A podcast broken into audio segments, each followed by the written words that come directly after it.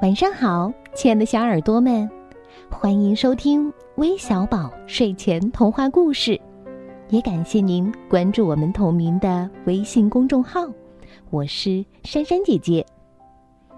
今天要给你们讲的是发生在一个神秘古堡当中的故事，题目叫《勇敢的吹笛人》，快来听听吧。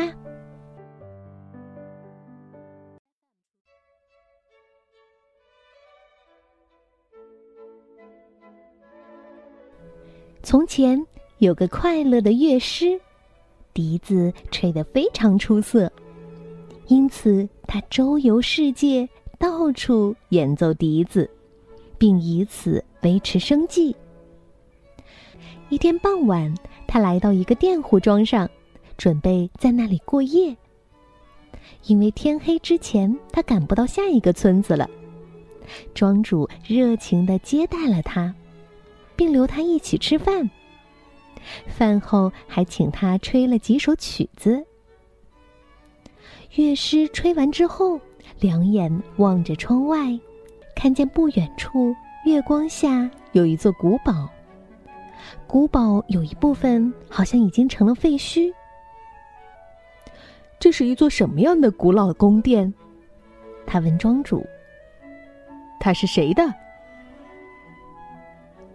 庄主告诉他，在很多年以前，宫里曾经住过一个富有而吝啬的伯爵，他残酷的折磨他的奴仆，不给穷人任何施舍。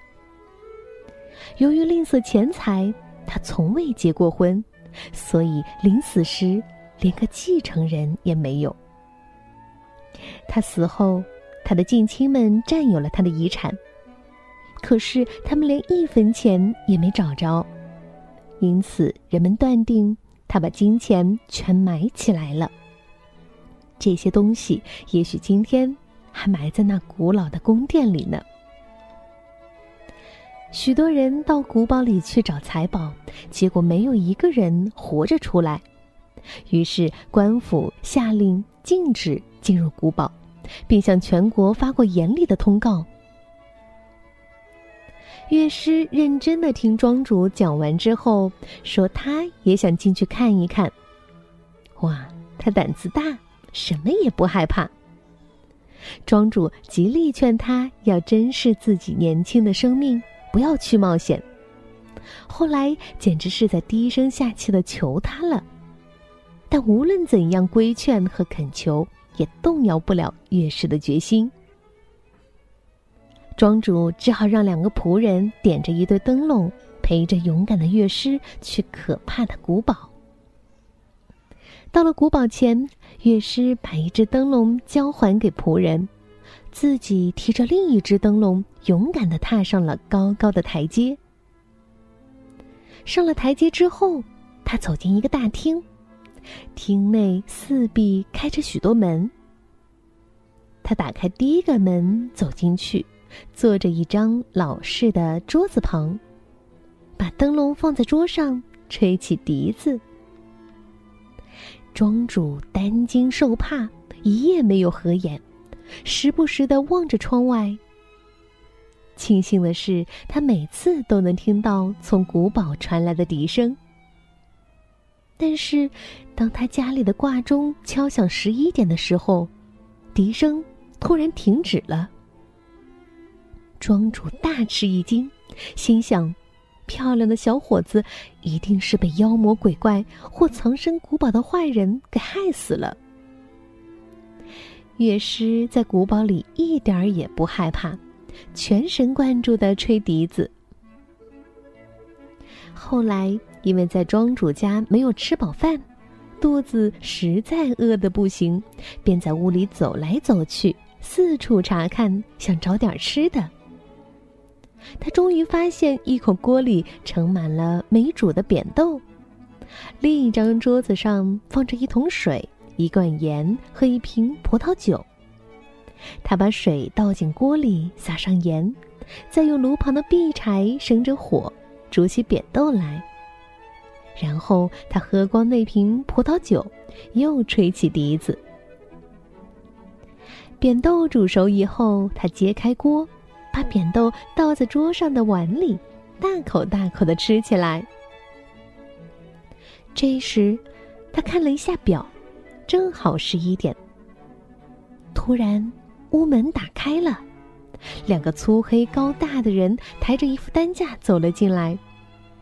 担架上放着一口棺材，两人都不说话，把棺材放在乐师面前。又一声不吭的走了。乐师只顾吃自己的饭，没有理睬他们。等那两人走远以后，乐师立即站起来，打开棺材盖一看，里面躺着一个干瘪瘦小、白头发白胡子的老头。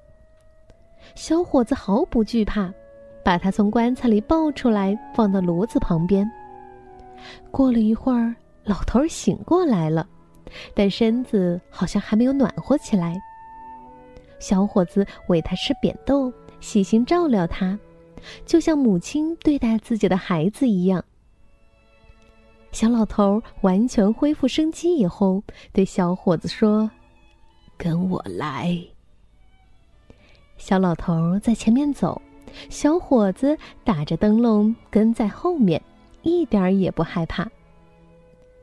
小老头领他走下坍塌的高台阶，来到一个阴森可怕的地窖里。这儿堆放着一大堆钱。小老头命令小伙子：“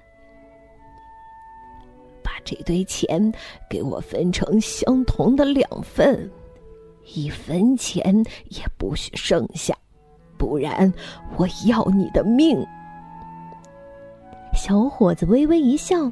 立即点起数来，把数好的钱分别放在两张大桌子上。不一会儿，这堆钱就分成了相同的两份。可是最后还剩下一块硬币，怎么办呢？乐师稍微思考了一下，随即掏出一把小刀，把刀刃对准硬币中间，然后拿起放在一旁的锤子一砸。硬币变成了相同的两半，他把这两个半块硬币分别扔到两个钱堆上。小老头高兴的大叫起来：“哈哈，你真了不起！你解救了我！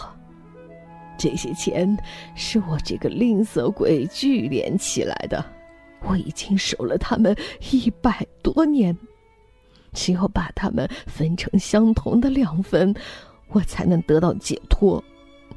可是，没有一个人能做到这一点，所以我把他们都杀死了。现在，你把一堆钱留给自己，另一堆分给穷人吧。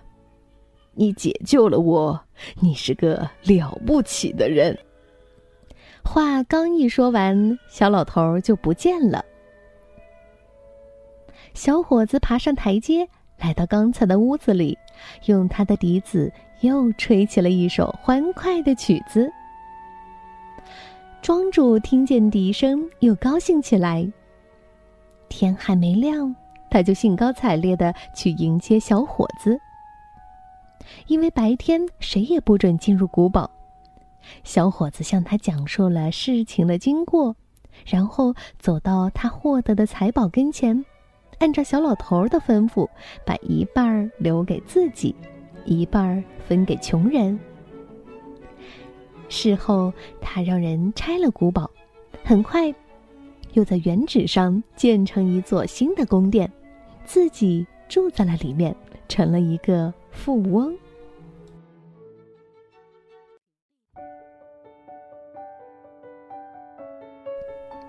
那小朋友们。你们听过这样一句话吗？富贵险中求。有的时候，为了成功，是需要冒极大的风险的。所以，小朋友们要学习成为一个有勇气的人，好吗？要遵循自己的内心，不要太多的杂念，会更加容易成功哦。那今天我们的故事要送给哪些小听众呢？